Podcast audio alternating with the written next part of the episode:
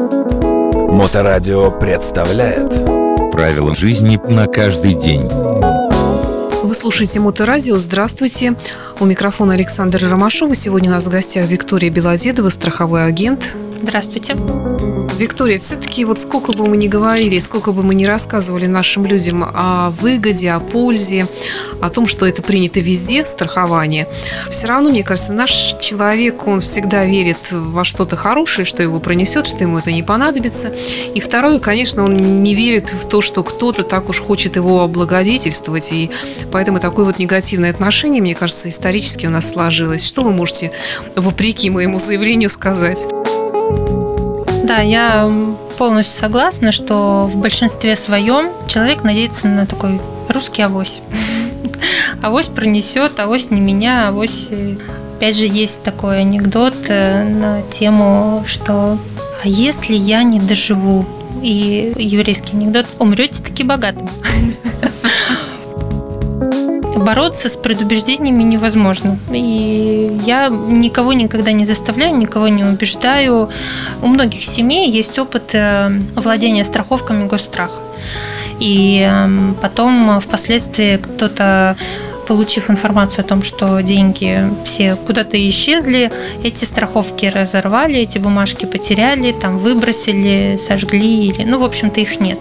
Те, кто эти полисы страховые не выбросил, ничего с ними не сделал, сейчас имеют возможность получить, согласно коэффициенту, который написан на сайте Росгосстраха, имеют возможность получить эти выплаты. Просто надо обратиться, там есть отдельная вкладка и так далее, потому что Росгосстрах взял на себя обязательства по выплате по этим договорам. У нас же в нашей истории существовал такой же пример, как люди копили на сберкнижках в Сбербанке и, опять же таки, в определенный момент э, потеряли. А Было несколько дефолтов.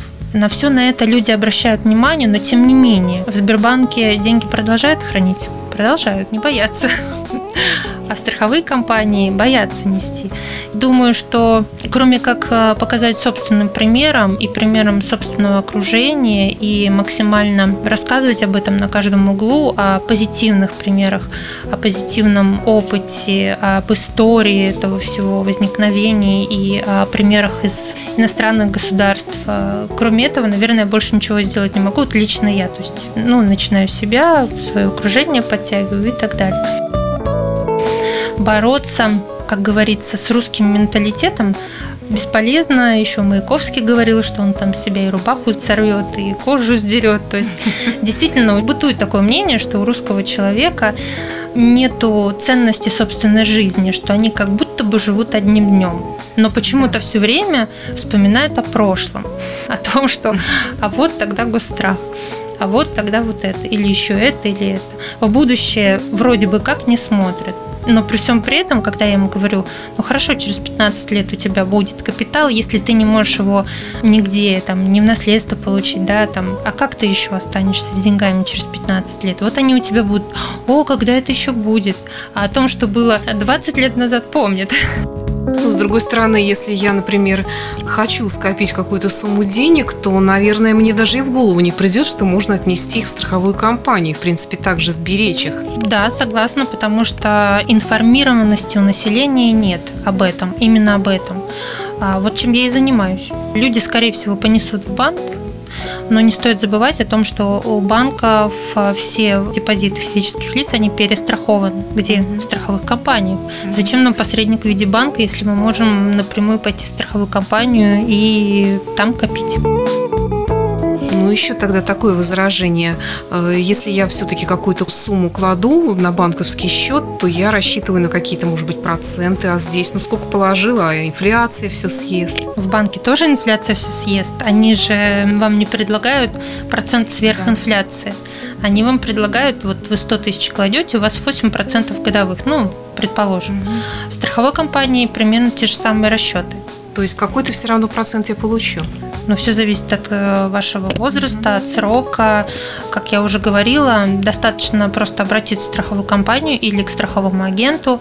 И согласно вашему полу, возрасту, медицинской анкете будет произведен рейтинговый расчет, который покажет, что вы получите.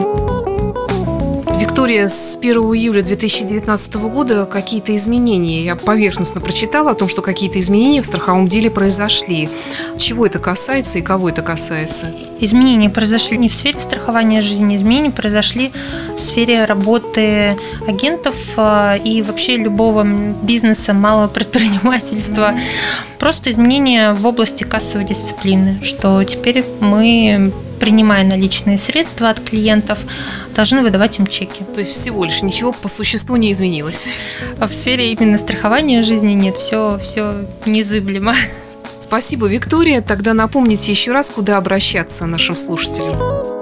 Да, если кого-то заинтересовало или есть дополнительные вопросы, можете обратиться напрямую ко мне. Мой номер телефона 8 911 241 67 93 или же на сайт компании prolife.ru. Спасибо, до встречи в эфире.